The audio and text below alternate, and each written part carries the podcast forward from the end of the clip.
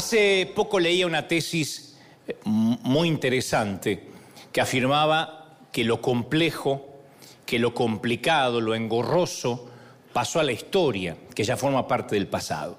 Y resulta irónico que debido a que el mundo se ha vuelto cada vez más complejo, más globalizado, todos nosotros seguimos sediento por lo simple, seguimos sediento por lo sencillo.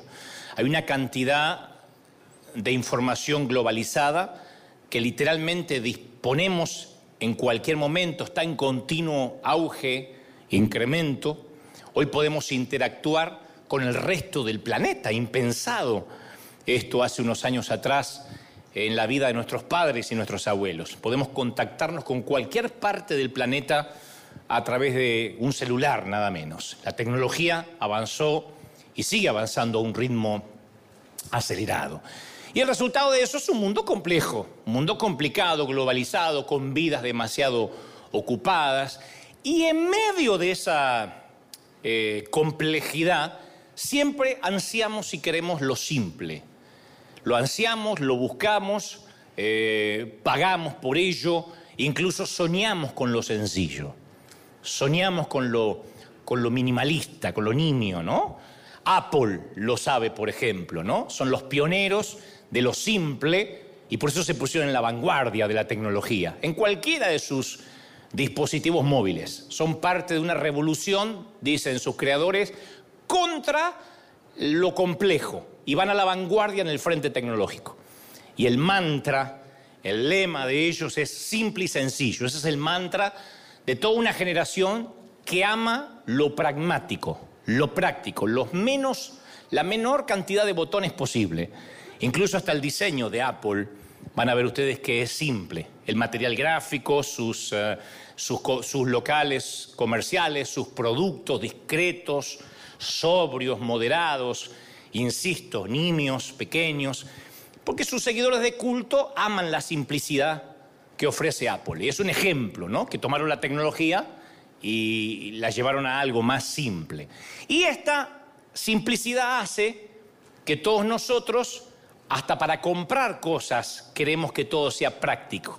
Ya en lo posible lo hacemos online, no, no queremos ir, no iríamos nunca a una suerte de blockbuster como algunos que conocen. La mayoría no, porque son todos menores de 30 por lo que veo. Pero ya no iríamos a blockbuster a rentar una película porque lo tenemos en el streaming. Eh, en el caso de Apple, como fabrica su propio software, hay un solo número al que se puede llamar, una decisión, una caja, un número de contacto simple, porque lo simple funciona e identificar lo esencial y eliminar el resto es parte de la simplicidad. Entonces respondemos de una forma práctica a todo lo que es simple, es la revolución de lo simplificado. Y la filosofía, detrás de buscar las cosas simples, es que todos los seres humanos no somos capaces de procesar demasiada información. Si nos dan mucha información, por eso alguna vez un predicador me enseñó, antes de que yo comenzara a ser una suerte de orador, me dijo, recuerda que la gente recibe en su corazón lo que le aguanta la cola. si empieza a cambiar de nalgas así, ya no te está escuchando. Y yo lo aprendí, porque claro, la información que es mucha termina cansando, eh, eh, termina siendo engorroso, es algo pesado. Por eso hay toda una revolución en contra de la complejidad. Queremos que los predicadores nos hablen claro, que sea la revelación de la palabra, pero que sea aplicable, utilitaria. Exigimos lo mismo de los políticos, que nos hablen claro, que no nos hablen tanto del Fondo Monetario Internacional, de la ONU, de las decisiones macroeconómicas, sino cómo vamos a hacer para llegar a fin de mes. Y cuando hay alguien que simplifica lo complejo, lo amamos, ¿no? Dicho esto, ¿Qué tiene que ver esta revolución de lo simple o el ejemplo que te di de Apple con la importancia de nuestra vida espiritual? Todo tiene que ver, absolutamente, porque cuanto más complejos y abarrotados estamos es cuando más anémicos espiritualmente nos sentimos. Cuanto más ocupados estamos es cuanto más raquíticos espiritualmente nos sentimos. Porque la congestión de cosas es altamente frustrante. No hace falta una investigación empírica para descubrir que nadie le gusta a nadie los congestionamientos de tránsito. Nadie dice, ay, qué lindo, hora pico, 5 de la tarde en la autopista. Es frustrante. Cuando uno se desliza a paso de hombre o lo que es peor, a paso de tortuga. Y si te dan ganas de orinar, no hay para. Acá en Los Ángeles no hay a dónde bajar. No dice voy a este arbolito y ya está. No se puede. Entonces, las rutas no se diseñaron para que tanta gente ande sobre ellas a la vez de golpe. Y también la congestión nasal o la congestión del pecho es frustrante. Cuando uno está congestionado, el día parece más largo de lo normal, no duele todo, ni siquiera queremos hablar porque la voz nos sale medio extraña. Entonces la congestión nasal o la congestión del pecho evita el movimiento, el movimiento de aire se va interrumpiendo, los pulmones están llenos de algo que no deberían estar ahí, entonces la mucosidad, las flemas y toda esa inmundicia disminuyen nuestro cuerpo, nos quitan energía, evitan que los senos paranasales funcionen de manera adecuada la congestión apesta, es espantosa, sea en la autopista o sea en nuestro cuerpo, no amamos la congestión. Y en nuestra vida espiritual es exactamente lo mismo, cuando están congestionadas, cuando nuestras arterias espirituales están congestionadas. El crecimiento em, espiritual empieza a sofocarse, nos sentimos que estamos eh, sin oxígenos. Y la edificación de, de nuestras vidas de pronto no tienen vida, no sentimos que estamos fluyendo, no sentimos que estamos creciendo. Y hay muchas iglesias que están congestionadas, llenas de la misma gente, personas que permanecen siempre iguales, año tras año, sin cambio, sin movimiento, asfixiadas, ahorcadas por la religión organizada, sin poder acercarse a Dios. Y semana tras semana, año tras año, muchas personas permanecen igual Viven muriendo, como dije una vez, en lugar de morir viviendo. Todos los días mueren un poco. Y el proyecto de edificación de la vida, de parecernos más al Señor todos los días, permanece paralizado. Entonces nos toca conocer gente estancada, gente, vidas congestionadas, taponadas, sin oxígeno espiritual. Y es triste ver que mucha gente está atascada en el mismo lugar desde el punto de vista espiritual, que no crece, que son, que son de alguna forma pigmeos crónicos espirituales, no pueden crecer, no pueden desarrollarse. Y no existe a veces ni siquiera un proceso intencional de crecimiento, de movilizar la vida. Y según las escrituras, la vida del cristiano, nuestra vida, debe transformarse todos los días, aunque sea un poquito. Hoy debiéramos ser un poquito mejor que ayer. No se espera que la gente permanezca igual. Tiene que haber una progresión. Tiene que haber un crecimiento, aunque sea chiquitito, como cuando vemos a nuestros hijos, que a lo mejor la falta de objetividad por verlo todos los días no nos permite ver que, están creciendo, pero sí vemos que hay más palabras en su vocabulario, que pueden movilizarse mejor, que su, eh, que su motricidad fina va mejorando, que hay movimiento. Entonces nuestras iglesias deberían estar llenas también de personas que comienzan a ser cada vez más como Jesús, que cada vez aman más, toleran más, que nuestro carácter va mejorando. La otra alternativa, ¿cuál es? Es continuar en iglesias moribundas, llenas de personas espiritualmente anémicas, lánguidas, famélicas, que no pueden crecer, que siempre están luchando con los mismos pecados, con las mismas tentaciones. Cambiar o morir, esas son las opciones. Mira qué lindo, cambiar o morir. Y hoy en día existe una espiritualidad epidémica de comida rápida, de comida chatarra que nos llena, pero que no nos nutre, que nos atiborra, que nos eh, congestiona la vida, pero no nos alimenta, no nos está nutriendo. Y no, de alguna forma nos gustan los grandes menús con muchas opciones, ¿no? Por muchos años yo me he congregado en iglesias que eran establecimientos de comida chatarra rápida. Surgía una nueva idea, surgía una nueva visión y se ampliaba el menú. Había más cosas para hacer. Alguien quería un evento especial, se ampliaba el menú porque decían los líderes es lo que a la gente le gusta, es lo que la gente quiere. Y había que traer predicadores invitados, muchos, si es posible con, con teologías novedosas, con profecías que te decían cosas maravillosas como que te vas a casar con una huérfana, tu suegra se va a ir rápido de esta tierra y cosas por el estilo, y ampliábamos el menú, ¿no? Y suponemos que cuanto más nos ofrecen en el menú, es mejor. Entonces se llena la semana, se llena el calendario, el menú se amplía y decimos, bueno, ¿por qué es lo que la gente quiere? Mucho para elegir. Pero nos guste o no, nos volvemos cada vez menos saludables, cada vez menos nutritivos espiritualmente hablando. Uno podría pensar que cuanto más actividades hay, cuanto más eventos especiales hay en la iglesia, más crecemos, mayor es el impacto. ¿Por qué le llamamos a eso tener vida de iglesia? Eh, eh, hacer cosas, estar involucrado de lunes a viernes, ofrecer actividades, agrandar el combo por 20 centavos más. Entonces agrandamos el combo toda la vida por 20 centavos más, aunque nunca nos vamos a poder tomar ese balde de, soda, pero lo agrandamos. Eh, por 20 centavos lo agrando y nos llevamos un barril así, aunque nunca, ni en la vida nos vamos a poder tomarlo en una sola comida.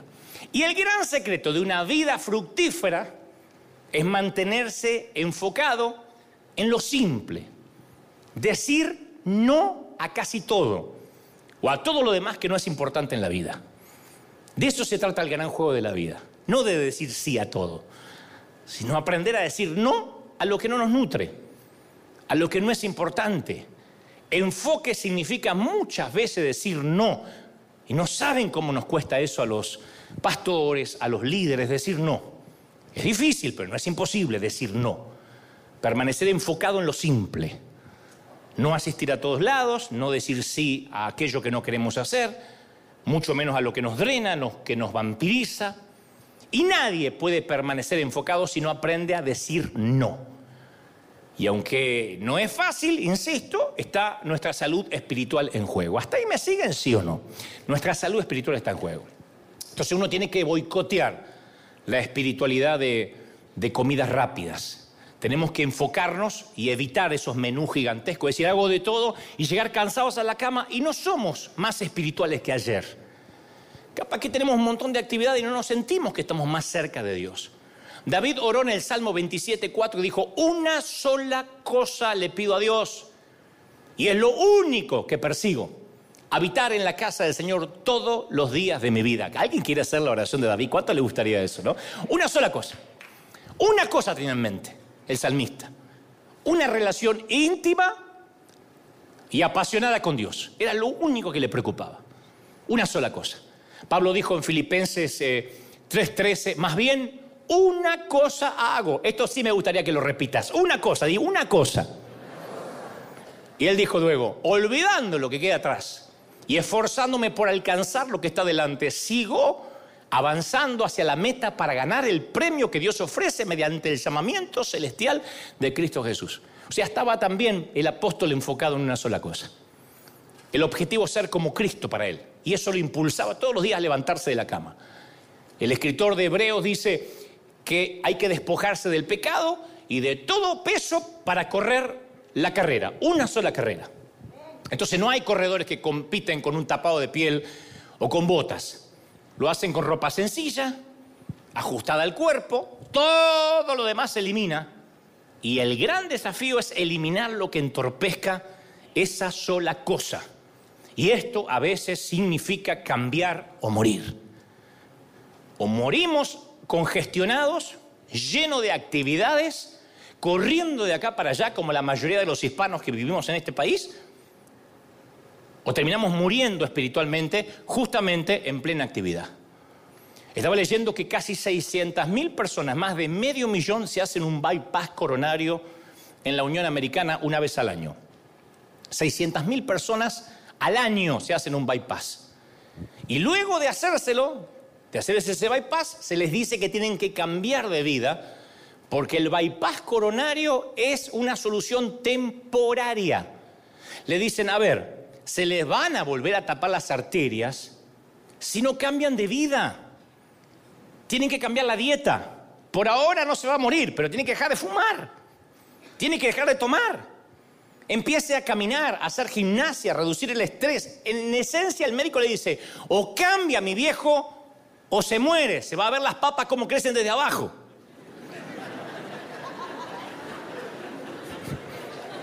para decirlo de una manera metafórica.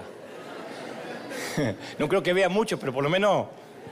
Y con seguridad uno dice, bueno, ¿y qué hace esta gente? ¿Cambia? No. Uno pensaría, bueno, los pacientes que estuvieron al borde de la muerte, sintieron el aliento de la parca, van a hacer las modificaciones necesarias después del bypass. No, no ocurre. 98% de los pacientes cardíacos no cambia. Sigue viviendo igual que antes del infarto. Vive el status quo, no cambia. Y estudio tras estudio indican que dos años después de la cirugía los pacientes no alteraron nada de su conducta y otra vez tienen las arterias tapadas y comprometidas. Entonces, en vez de hacer cambios para vivir, elige morir. El cambio puede ser así de difícil. Los pacientes cardíacos eligen no cambiar, prefieren morir. Y de la misma manera, la mayoría de los cristianos que me ha tocado conocer, la mayoría, más de un 90%, prefieren morir espiritualmente antes de cambiar. A mí me sorprende. Uno le dice, vas a morir, no te vas a parecer a Cristo. Cada vez vas a estar más carnal, cada vez vas a estar más materialista y en lugar de cambiar, prefiere morir. Resulta trágico que el dolor ante el cambio es más grande que el dolor de la ineficiencia. Que no quieren cambiar. Porque convertirse en un cristiano simple es difícil. Ustedes dirán, pero si es convertirse en alguien simple, sí es difícil porque hay que cambiar. Es más, te voy a decir algo, si crecimos en una iglesia compleja, en una iglesia llena de requisitos, de estatutos, es más difícil la transición y más difícil el cambio. Por allí dijo alguien que desaprender es más difícil que aprender. Una vez que aprendemos algo nos volvemos viejos, nos ponemos intransigentes, inflexibles y ya no queremos cambiar. Yo una vez hablé de esto, ¿no? Gente que no cambia su medicamento, gente que no cambia eh, lo que le gusta comprar. Yo conozco gente que se hace siete horas de fila y país a Tijuana a conseguir algo que está en México, no más que acá todavía no lo pudieron inventar, pero es porque no quiere cambiar. Como decía un viejo pastor que tuve, ¿para qué hacerlo fácil si la podemos hacer difícil? Entonces gente que le gusta hacer las cosas difíciles. Entonces, si alguien conoce lo simple, ese es Jesús. Si alguien es el por excelencia el revolucionario de lo sencillo, ese es Jesús. Es el primer revolucionario de lo simple, de una vida simple. Él se introdujo en la escena religiosa que estaba complicada, que estaba corrupta, estaba atiborrada por los saduceos, los fariseos, los herodianos, los celotes, los esenios. Pero él no se manejó conforme sus reglas complejas. Y los líderes religiosos, una vez te conté, habían desarrollado toda una complejidad, un sistema religioso de 613 leyes. Imagínate si te diéramos un boletín a la entrada con 613 cosas que tienes que hacer para ser parte de River. no queda nadie.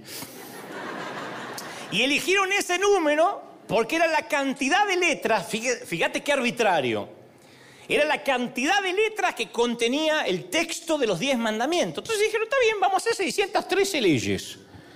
Luego hallaron 613 mandamientos en el Pentateuco, que son los primeros cinco libros del antiguo pacto, testamento. Dividieron los mandamientos en mandamientos afirmativos, esto es lo que tienes que hacer, y mandamientos negativos, esto no tienes que hacer. Ambos eran vinculantes, ¿no? Había 248 mandamientos afirmativos, según su interpretación y 365 mandamientos negativos casi o exactamente para cada día del año. 365 cosas para no hacer. Llega Jesús y se encuentra con toda esa religión compleja y la simplifica. Un fariseo le dice, ¿cuál es de todas estas 613 leyes la más importante? Tenemos 613 mandamientos, decinos uno. Y el Señor dice, amarás a Dios con tu corazón, con tu alma, con tu mente. Este es el primero y el más importante mandamiento. El segundo se parece mucho al primero. Amarás a tu prójimo como a ti mismo. De esto depende todas las leyes, las 613 más las que quieran inventar. Todo depende de esto. Él resumió 613 leyes en una frase simple y perfecta. Si no amas a Dios, las leyes sirven de un cuerno. No bajó el nivel de la ley. Tampoco la estaba aboliendo. Él captó la totalidad de la ley, de la doctrina, y toda la esencia la resumió en una sola frase. Todo depende si amas a Dios o no amas a Dios, si no, no sirve. Resumió 613 mandamientos en uno solo. Otra que Apple.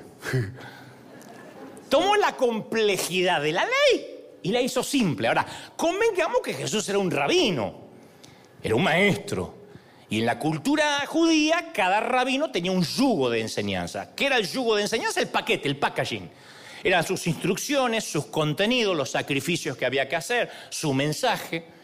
Y muchos rabinos ponían yugos de enseñanza en la gente pesados, que nadie podía seguir durante la semana. Eran yugos que doblaban a la gente en dos, los apartaban de la gracia, oprimían, eh, asfixiaban, congestionaban a la gente.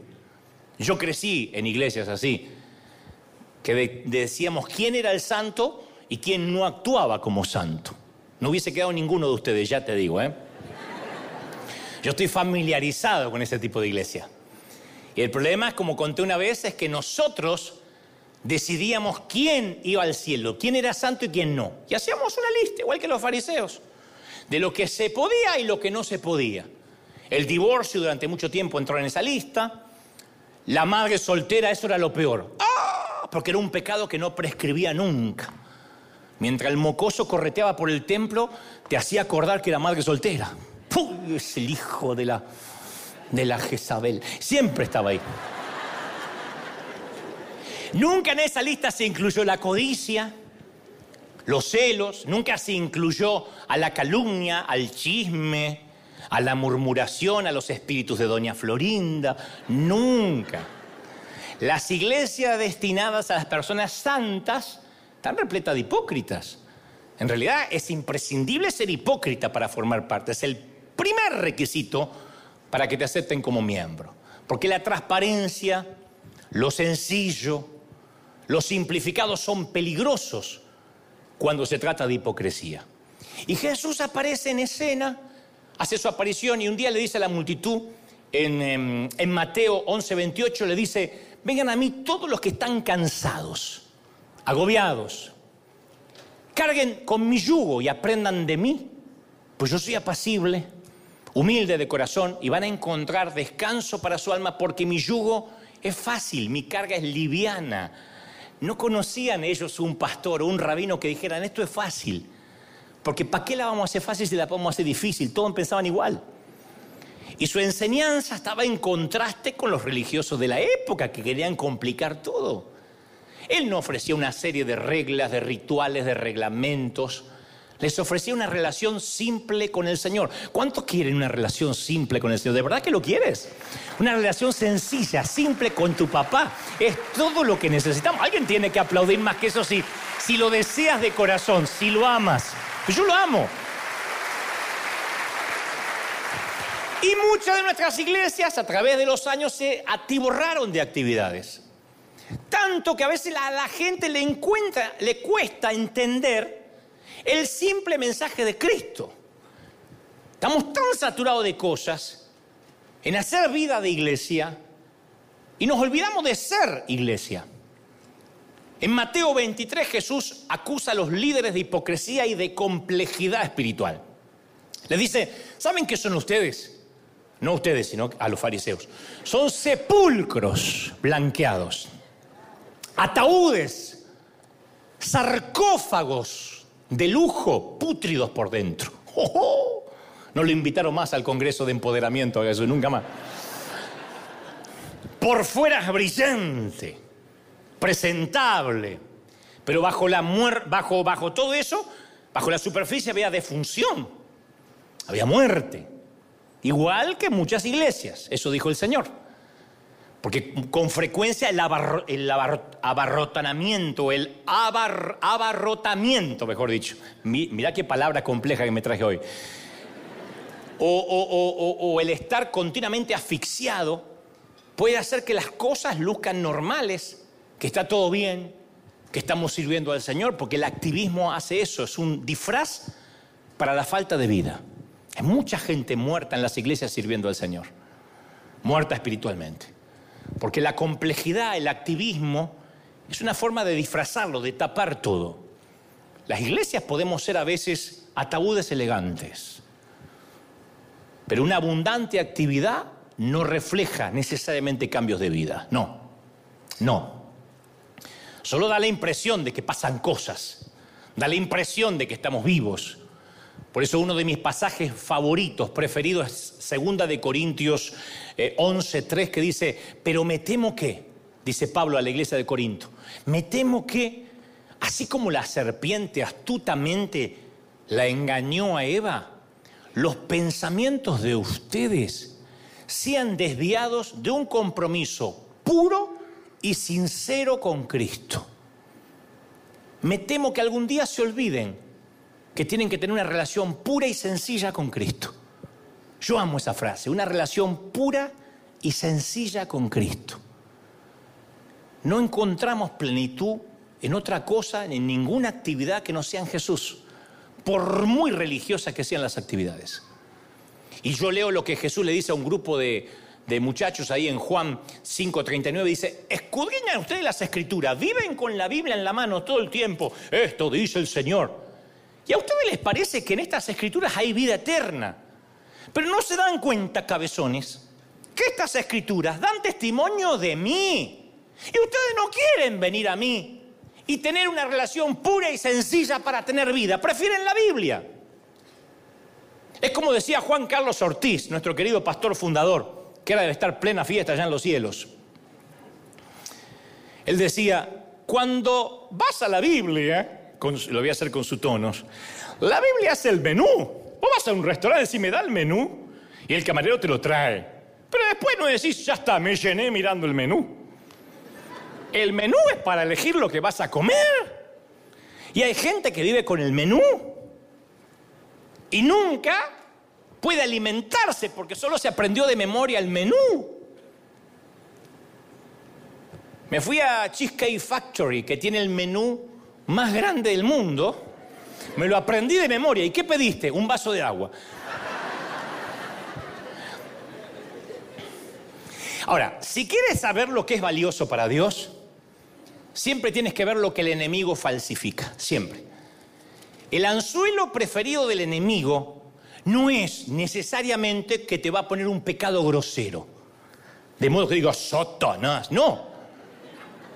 El anzuelo del enemigo funciona centímetros apenas cerquita de la verdad, pero no es la verdad. Apenas paralelo a lo bíblico, pero no es lo bíblico.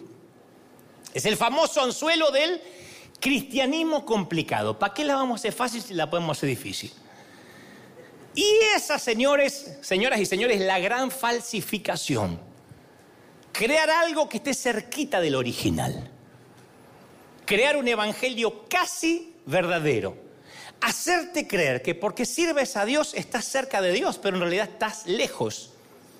Hacerte creer que porque estás lleno de actividades en la iglesia, sos más espiritual, pero en realidad no lo eres. Y esa es la gran falsificación. Tratar de convencernos que somos santos y que para ser santo es tan complicado que solo hay que guardar cierta doctrina, ciertos estatutos. Y ser cristiano no requiere un régimen religioso, una decisión inquebrantable, estudios bíblicos, actividades en la iglesia, seguir todas las reglas. Eso no es ser cristiano. Por eso no me quieren los demás pastores. Porque me dicen, pero estás haciendo una iglesia de libertinos. No. Voy al Evangelio de Jesús con ojos nuevos y me doy cuenta que la madurez nuestra no es calificada por lo que hacemos. El Señor no nos preguntará si faltamos a la iglesia, si fuimos seguidos, si fuimos al estudio bíblico, cuánto diezmamos, cuántas veces leemos la Biblia por semana, cuánto tiempo servimos en el templo. No calificamos por lo que hacemos, sino por quienes somos en Él todos los días por si nos parecemos a Él todos los días. ¿Alguien lo cree? Dígame amén. Ahora, el apóstol Pablo marca una diferencia absoluta con esta forma de pensar de si hago, si me congestiono, soy espiritual. Y él resumió en este mandato en 2 de Corintios 11:3. Dijo, "No dejes que el diablo, oigan esto, te desvíe de lo puro y sincero que es caminar con Jesús." puro, sencillo. En otras palabras, todo lo que en mi relación con Dios no sea puro, sincero, sencillo, simple, es una falsificación. Sí o sí. Jesús no vino a complicar el Evangelio, vino a simplificarlo sin comprometer la pureza. En el pasado los maestros religiosos le prohibían, hubo épocas enteras que la gente no podía tener una Biblia propia. La sacaron del alcance de la gente común. Porque hubo épocas enteras en que no estaba disponible para el ciudadano y la razón era que los líderes decían que el seguidor promedio no puede comprender las escrituras si los conocedores no se la interpretan. Hoy en día nadie nos prohíbe el uso de Biblias, pero a veces hay tanto analfabetismo espiritual tanto raquitismo espiritual que la gente termina tragándose cualquier pescado pútrido. Y dice, no, ¿qué pasa? Que el apóstol dijo, el profeta dijo, pero está en la Biblia, no sé, pero dijo. hay un montón de cosas que no están. Como me dijo una vez, como hizo la palabra, yo no me doy por vencido. Lo dijo Luis Fonsi, no está en la Biblia. Yo no me doy por vencido. Juro que vale la pena esperar y esperar. Eso lo dijo Luis, el, Luis no está en la Biblia, no es Luis Fonsi 3.16. No está.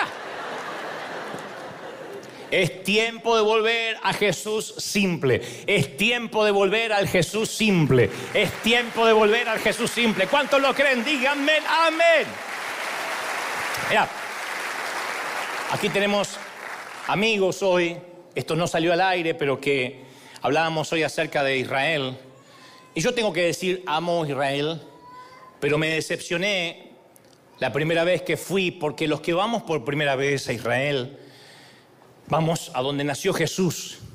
Queremos conocer su tumba o cualquier sitio relacionado con el Maestro. Y vamos con ansiedad, con entusiasmo. Y viajamos siempre imaginando cómo serán los lugares originales. Y a veces si uno no está preparado, recibe un shock. Porque solo uno ve cortinas, muchas imágenes, insignias, paredes cubiertas de cuadros. Luego hay velas y velas y velas, catedrales, basílicas. Tanto que lo original está tapado. Sigue siendo Israel, un lugar maravilloso. Pero la gente toma foto de los adornos, de los tapices, los íconos y, ese crecimiento de la veneración de tantos siglos. Pero a veces algunos, noto, se pierden lo importante. Y a nosotros nos podría pasar lo mismo. Tenemos camisetas cristianas, libros cristianos, televisión cristiana, radio cristiana. Estamos congestionados de actividades cristianas. Y a veces todo eso puede terminar tapando la relación pura y sencilla con Cristo. Hay gente que vive escuchando música cristiana y nunca ora. Hay gente que vive escuchando el canal cristiano y nunca abre la Biblia por sí solo. Por eso hay tanto raquitismo y terminan creyendo cualquier bobería porque no hay discernimiento. Y los religiosos siempre trabajan duro para seguir las reglas, los credos, para estar en lo correcto. Y no hay nada malo en querer estar en lo correcto. Lo que es malo es cómo se maneja ese estar en lo correcto. Alguien dijo alguna vez, nunca estás más cerca de estar equivocado como cuando estás convencido que estás en lo correcto. Yo conocí gente así. Y a veces uno puede cometer ese error, que estamos tan e-, inequívocamente seguros de estar en lo correcto que cualquier otra opinión la descartamos.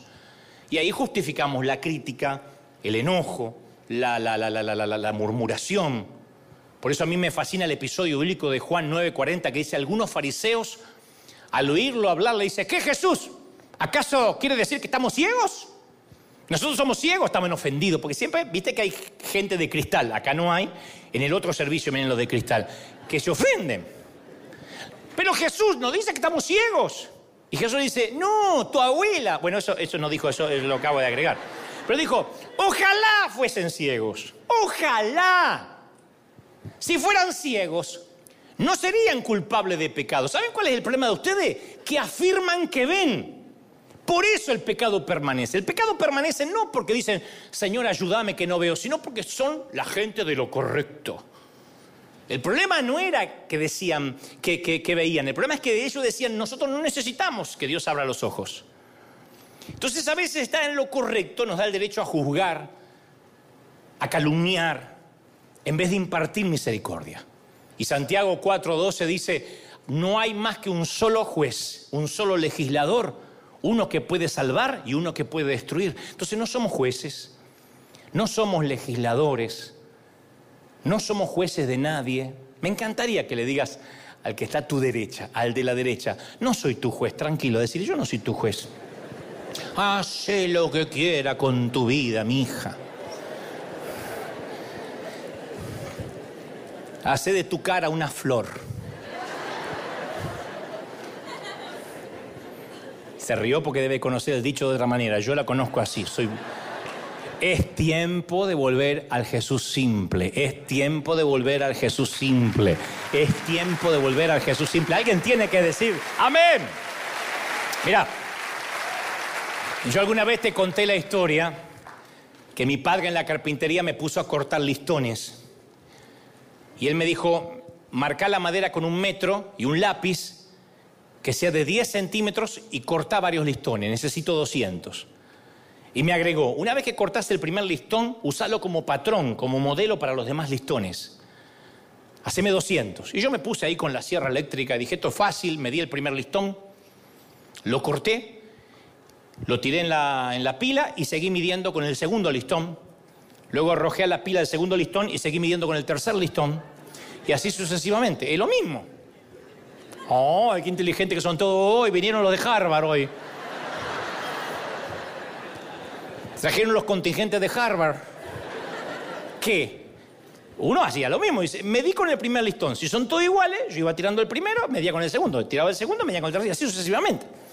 Yo no me percaté, bueno, yo no era como ustedes, yo no fui a Harvard. Yo no me percaté que con cada nuevo corte del listón se iba agrandando por la grosura del lápiz. Entonces, en vez de usar el primer listón como patrón, como modelo, usaba el que recién había cortado. Los 50 primeros recortes aumentaron de 10 centímetros a casi 11. Y luego a 11,5. Y después de los primeros 100 ya medían 12 centímetros en vez de 10. Cuando mi padre se dio cuenta que eran todos diferentes, aún recuerdo sus amables y gentiles gritos. Te dije que midas con el original. Frase que guardé para el resto de mi vida. Siempre regresa al original. Si no te vas alejando lentamente, siempre regresa al original. Siempre. Hay, hay un antiguo teorema que establece que si tu hipótesis básica es inexacta, cada conclusión posterior también lo va a ser. Por ejemplo, los astrónomos dicen que si lanzamos un misil hacia Marte y estás a un centímetro, a un centímetro de la plataforma de lanzamiento, pasarás a 1500 kilómetros de Marte. Entonces, no podemos estar un poquito lejos de lo que respecta a Jesús, porque un poquito lejos no es, por lo menos estoy cerca. Un poquito lejos es una gran falsificación. No es, y por lo menos, por lo menos vengo a la iglesia. No, un poquito lejos es falso. Es como ir con un billete de 3 dólares y decir, pero es un poquito falso. Es falso. Mira, vamos a pensarlo así. ¿Cómo es que un poquito lejos uno termina a 1500 kilómetros de Jesús? Mucha gente adoptó una religión y con esa religión adoptó a Dios o a Jesús, al menos como un nombre, ¿no? Pero actuaron de cualquier manera menos como el Dios que decían servir o el Jesús que decían adorar. Todo comenzó bien y lentamente, lentamente se fueron desviando un poquito. Nadie se levanta a la mañana y dice, hoy voy a ser un hereje.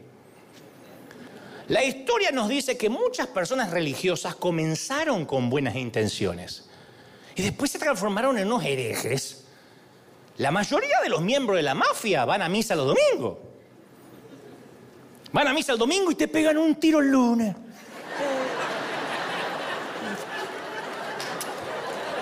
¿Es así o no?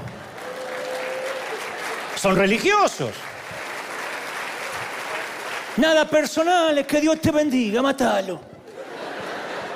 La segregación racial muchas guerras, atrocidades, llegaron bajo la bandera de la religión. Adolf Hitler, el genocida más malvado de la era moderna, se decía cristiano, se jactaba de creer en Dios. Él defendía la idea de que un Cristo ario utilizaba su espada para limpiar la tierra de los judíos y convenció a las masas que él era la herramienta de Dios para librar a Jesús de los, que aquellos que lo habían crucificado. Entonces, cuando uno puede espiritualizar los celos, las envidias, el orgullo, el odio, es una persona peligrosa, especialmente si eres un líder de influencia. Porque cuando espiritualizamos nuestro ego, como consecuencia, ¿sabe lo que pasa? Pasamos a mil kilómetros de distancia de Dios. Y habíamos empezado bien. David Koresh creía ser un profeta, era un pastor evangélico. Y vivía junto a sus seguidores en un recinto privado en Waco, Texas.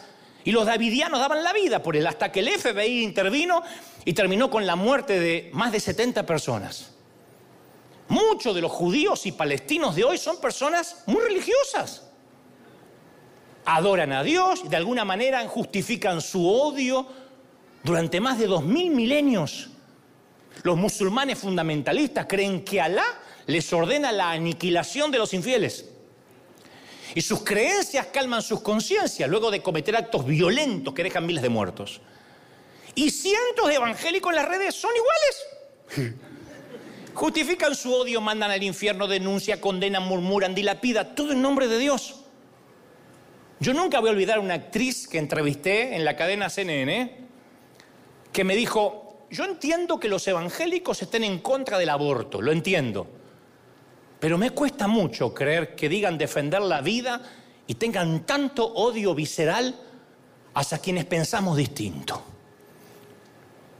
Yo puedo dar cátedra de eso, porque si incendiar esta arena no fuera un crimen, ya varios habrían venido con una antorcha y una capucha, yo te lo aseguro. Y morimos todos adentro.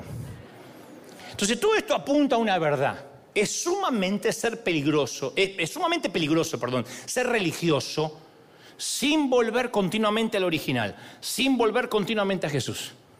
A mí se me pueden volar los pájaros si yo no vuelvo a Jesús todos los días. Porque al enemigo no le importa para qué lado del camino te desvíes siempre y cuando te desvíes del listón original. Siempre. Es tiempo de volver a Jesús simple. Es tiempo de volver a Jesús simple. Es tiempo de volver a Jesús simple. Lo diré otra vez. Es tiempo de volver a Jesús simple. ¿Lo crees de verdad, sí o no?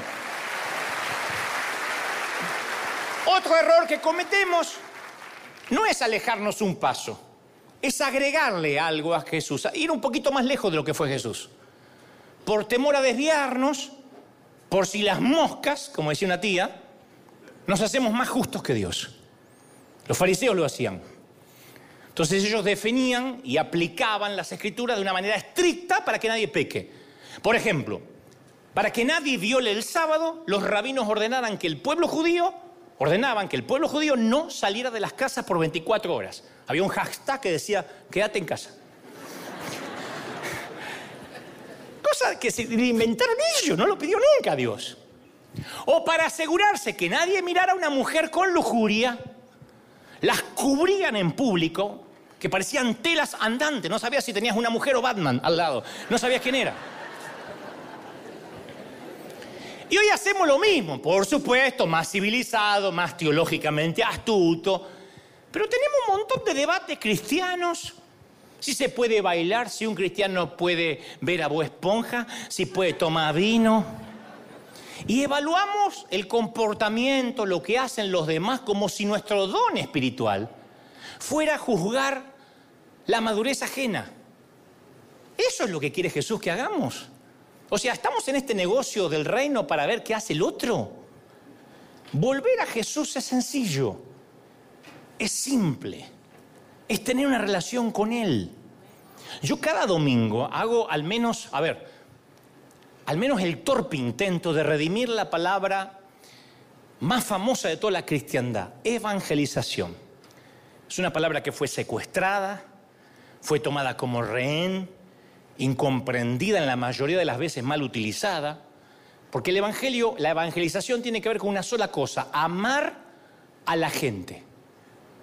Lo que antes significaba buenas noticias, buenas nuevas, se desvirtuó sutilmente y tiene más que ver con juzgar a los demás, con ver quién es distinto a mí. No podemos salvar nunca a una persona que se está ahogando, al menos que saltemos al agua con ella, no la podemos salvar. ¿De qué le sirve a alguien que está dando manotazo de ahogado que nosotros desde la orilla le expliquemos la teología del ahogado? Entonces uno quiere predicar sin ensuciarse, sin caminar al lado de esa persona hasta que sane, porque no queremos comprometer nuestra santidad. Y cada vez nos relacionamos con menos inconversos, cada vez nuestros amigos piensan igual que nosotros. Y decimos que estoy cuidando el testimonio. No, estamos disfrazando el miedo al que dirán. Siempre estamos disfrazando el miedo al que dirán. No podrán creer como yo me saco fotos con algunos pastores y me llenan de críticas. ¿Qué haces con ese apóstata? Porque uno tiene que buscar gente que parezca santa, porque si no te critican. Y siempre que intentemos quedar bien con Jesús y con los fariseos, ofenderemos a ambos. Y yo decidí el resto de mi vida a quién voy a ofender. Yo decidí con quiénes quiero fracasar. Entonces, por miedo a ser influenciados a veces por la cultura, usamos la doctrina como una forma de, no de acercarnos a los demás, sino de justificar la segregación. Y las escrituras se convierten en una vara de, para medir, para identificar quién está dentro y quién está afuera. Y eso produce polarización, segregación, división. Y la cruz es una asesina de barreras. Cuando vamos a la cruz, cualquier barrera se, se cae. La cruz sirve para el católico, para el musulmán, para el agnóstico, por eso cuando Jesús ve que nuestra visión se empieza a estrechar, cuando ve que todos no significa todos, se enfurece. No se puede abrir un templo e impedir que entren los enfermos, no se puede. Y el día que nos los obliguen volveremos a cerrar las puertas porque es todos o nadie. No se puede dejar a alguien afuera. No podemos decir los que no están vacunados no entran, los que no tienen tapabocas no entran. Porque eso es decir, la iglesia es para algunos, cada uno sabrá lo que tiene que hacer. Pero tenemos la responsabilidad de que la iglesia sea para todos.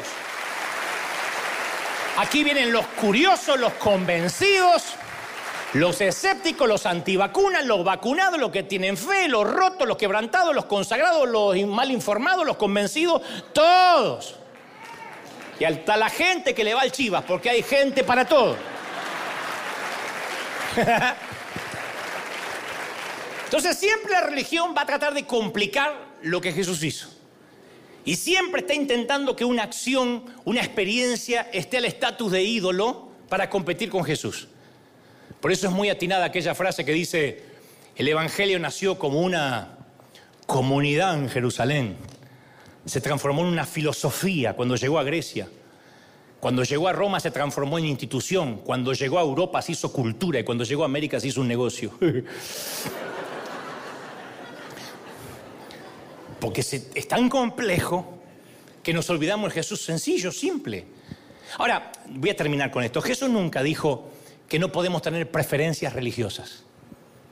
No hay nada malo en que digas, a mí me gusta la música tradicional, no me gustan los coritos, eso. A mí me gusta la música contemporánea. Me gusta Elevation, Hellsong, música cool, no la vieja de Dante que se viene a cantar viendo el fuego. A mí me gusta la música más cool. Está bien, Está bien, hay gente de mal gusto. Está bien.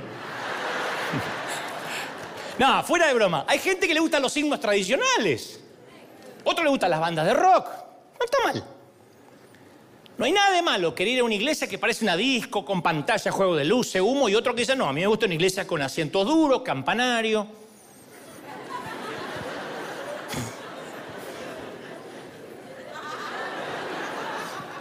Que prefieras predicadores con jean rotos, arete, tatuaje, botitas, o los clásicos, ¿no? Cada uno tiene su preferencia. Jesús dijo simplemente, no permita que ese crisol de, de posibilidades, que esa plétora de preferencias y tradiciones se conviertan en leyes, en doctrinas que otras personas estén obligadas a seguir si quieren acercarse al Señor. Ese es el problema. Porque se puede lucir muy moderno, muy cool y ser un legalista, ¿eh? Yo puedo predicar con jean roto mañana, que me quedan espantosos, te digo. Me salen las rodillas de tero, es una cosa fea. Salgo con jean roto y hacen el proyecto honra, me van a bendecir como los, como los abuelos. No, me puedo poner una chaqueta de cuero mañana, ponerme tatuaje en todo el cuerpo, pero eso no me va a ser diferente. Yo puedo verme más moderno, pero si discrimino o segrego a los que usan corbata, terminó siendo un cristiano legalista con prendas ridículas de, Sara o John Barbatos, pero al fin y al cabo sigo siendo un legalista. Entonces, no tomemos lo bueno y lo convirtamos en lo fundamental. Ese es el problema. Simplemente porque ni la tradición, ni lo que nos gusta a nosotros le va a dar vida eterna a un pecador. La ley no puede hacer lo que Jesús hizo. Por eso es tiempo de volver a Jesús, solo volver a Jesús. ¿Qué hacemos en Ribe? Volvemos a Jesús. ¿Qué hacemos en Ribe? Volvemos a Jesús. Alguien tiene que aplaudir más que eso, díganme amén. Aleluya. Mira, si yo tuviera que elegir un solo versículo que sirva de lema, de eslogan para River Arena sería Hechos 15, 19. Yo podría vivir con Hechos 15, 19. Dice, por lo tanto, fueron palabras de Santiago. Yo considero que tenemos que dejar de ponerle trabas a los inconversos, a los gentiles, para que se conviertan a Dios. No pongamos trabas. Me amo ese texto, no poner trabas, no hacerlo difícil. Porque Jesús, a quien predicamos, no lo hizo difícil. Ese es un punto de referencia a partir del cual tomamos todas las decisiones en River Arena. Las iglesias no deberíamos hacer nada que dificulten de manera innecesaria que la gente se acerque al Señor. ¿Por qué hay que poner seis meses de estudio bíblico antes del bautismo? ¿Quién dijo?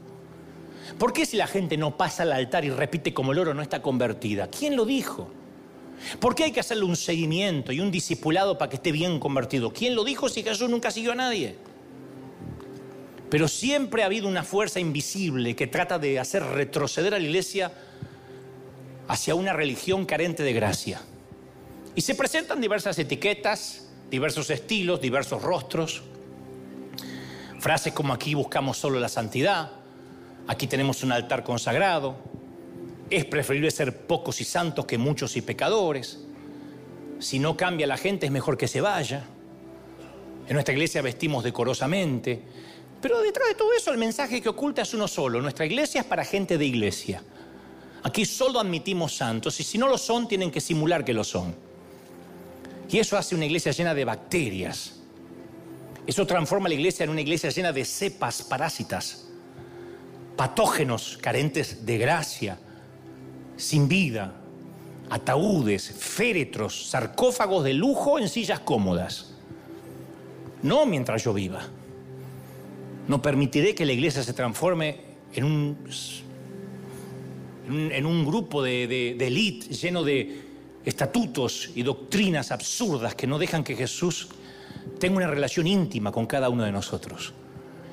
Mira, no es Jesús más servirlo, Jesús más cuidar la doctrina lo que nos da salvación. No es Jesús más algo lo que nos ofrece propósito. No es Jesús sumándole algo lo que define nuestra identidad. Es Jesús, sin procesamientos, sin agregados, Jesús sin colorante, sin edulcorantes, sin pasteurizar, sin, sin fermentadores, sin anabólicos, sin energizantes baratos, libre de la religión artificial con esteroides, libre, Jesús sencillo, orgánico, puro, simple. Eso es lo que predicamos en River. Jesús sencillo. Porque cuando le agregamos algo a Jesús, en, en realidad le estamos quitando todo. Cuando le agregamos algo a Jesús, deviene en un mal chiste. O lo que es aún peor, cuando le agregamos algo a Jesús, termina siendo una gran falsificación. Y nosotros no podemos seguir una gran falsificación. Hay que volver al original. Volver al original. A los que tienen más de 20, 30 años de cristiano les hago un desafío, que lean los evangelios. Olvídate de buscar dónde está el anticristo y qué es la cuarta bestia y si va a ser fulano mengano y qué, y qué conspiración hay detrás del microchip de la vacuna. Deja la estupidez y vuelve a leer a Jesús. Vuelve a Jesús, vuelve a Jesús, vuelve a Jesús. Jesús, puro, sencillo, simple. Vamos, celebra al Rey de Reyes si crees que Dios te habló. Y luego ponte de pie. Y cuando te pongas de pie, me gustaría que todo River le dé un aplauso grandioso al Señor por la palabra. Porque creo, creo que esto es lo que Dios me ha dicho que te diga. Vamos a celebrarlo, decir, ese es nuestro Dios. Ese es el Señor de señores. Bendito sea Él. Aleluya. ¿Cuántos lo creen? ¿De verdad que lo crees? Y, te va a costar desaprender, ¿eh? nos va a costar desaprender. Te lo dice un legalista en recuperación. Nos va a costar desaprender. Nos va a costar quitarnos tantas cosas, tanta culpa. Porque hay algo como que te va tirando, ¿no? No estoy haciendo apología de pecado. No digo viví como quieras, libertinamente, a Dios no le importa. No. Cuanto más te acercas a Jesús, más santo quieres ser. Más puro quieres tener tu vida, más pura. Pero no porque te obligan. No porque el pastor te controla no porque te van a descubrir, sino porque tu corazón se quiere parecer más a Él. Esa es la sencillez del Evangelio. No hace falta perseguir a nadie, no hace falta dar un, cúmulo de doctrinas, es volver a Jesús. Entonces yo te recomiendo volver a Jesús, volver a leer sus historias con ojos nuevos, volver a decir, Señor, yo quiero enamorarme otra vez. ¿Qué fue lo que te enamoró la primera vez? Esto va para mis amigos pastores de todo el mundo, los que yo sé que me miran, que son muchos. Hay muchos que dicen yo aprendo o, Dios usa este burro argentino para hablarme. Entonces, yo te digo, eh, ¿qué, fue lo que hizo que te metieras en este negocio del reino? ¿Cómo eras cuando jovencito? ¿Por qué querías servir? A veces uno tiene que recordar por qué queríamos estar en esto. Soñábamos con conducir la gente al Señor. Nunca fue mantener un templo. Nunca fue tener más views, ni tener más seguidores, ni más likes. Nunca se trató de tener más negocio, ni tener un canal cristiano, ni cambiar el automóvil. Siempre fue predicar a la gente. Y en un momento vamos midiendo con otros, en vez de medir con el listón original, nos vamos midiendo con otros. Y vemos que el otro hace así y lo imitamos. Que aquella iglesia hace de otra manera y la imitamos. Y nos vamos moviendo del original. Y un día somos un fraude, una gran falsificación. Venimos a la iglesia los domingos y no oramos en toda la semana. Escuchamos la palabra y no abrimos la Biblia en toda la semana. Somos un fraude. Somos grandes estimadores de la fe. Entonces uno tiene que volver a Jesús. Estamos en el mes de enero. Está bueno para decir, yo voy a volver al original. Como cuando recién me había entregado al Señor ese primer amor que no tiene por qué irse. Volver a enamorarse del Señor de las cosas sencillas. ¿Te acordás cuando lo importante era tener a Cristo, no lo que hacías? ¿Te acordás cuando lo importante era decir, wow, me cambió la vida? Y ahora si me muero no me importa porque me voy con Él. Cuando la vida se trataba de eso.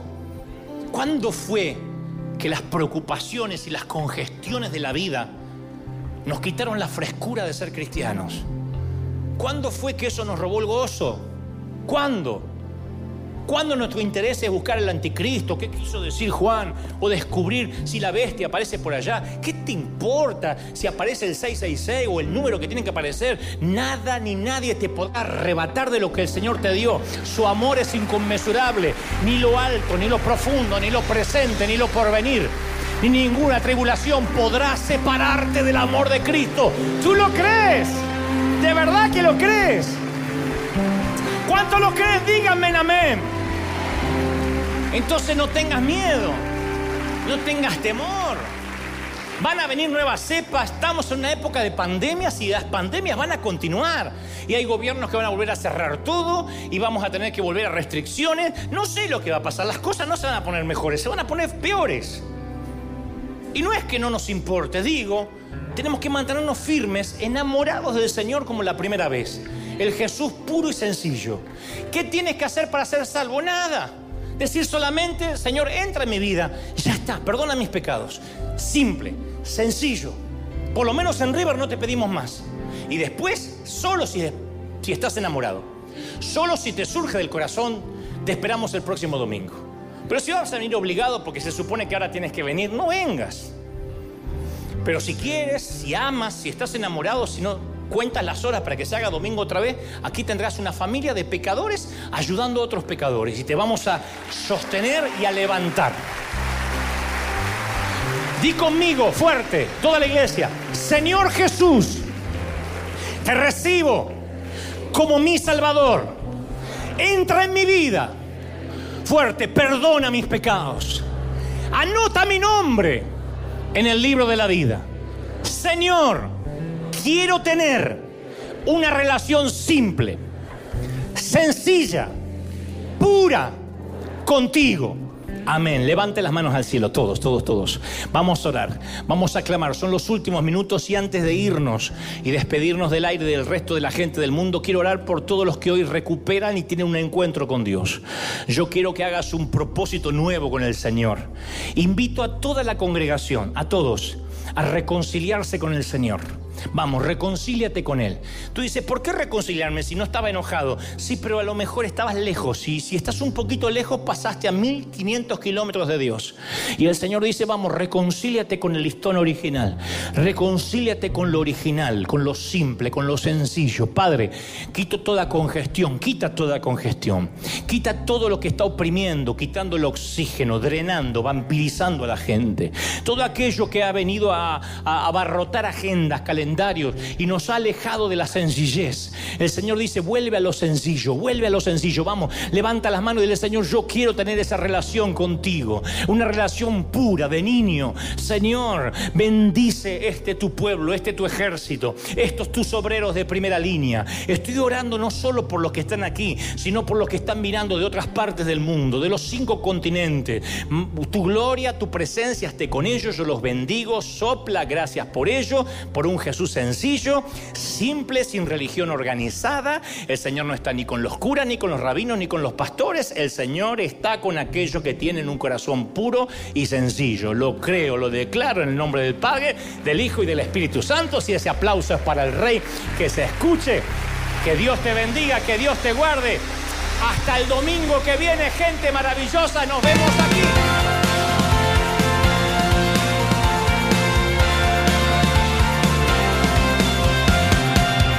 Apareciste una noche de soledad, abandonado y perdido te reconocí. Tu voz diciéndome no temas, yo estoy aquí. El Padre me envió por ti y me curaste las heridas, me sanaste mi Jesús. Todas mis cargas las dejaste allí en la cruz. Algo tan grande no lo puedo comprender. Oigo tu dulce voz diciéndome una y otra vez. Oh, oh, oh, eres bienvenido, eres amado una y otra vez.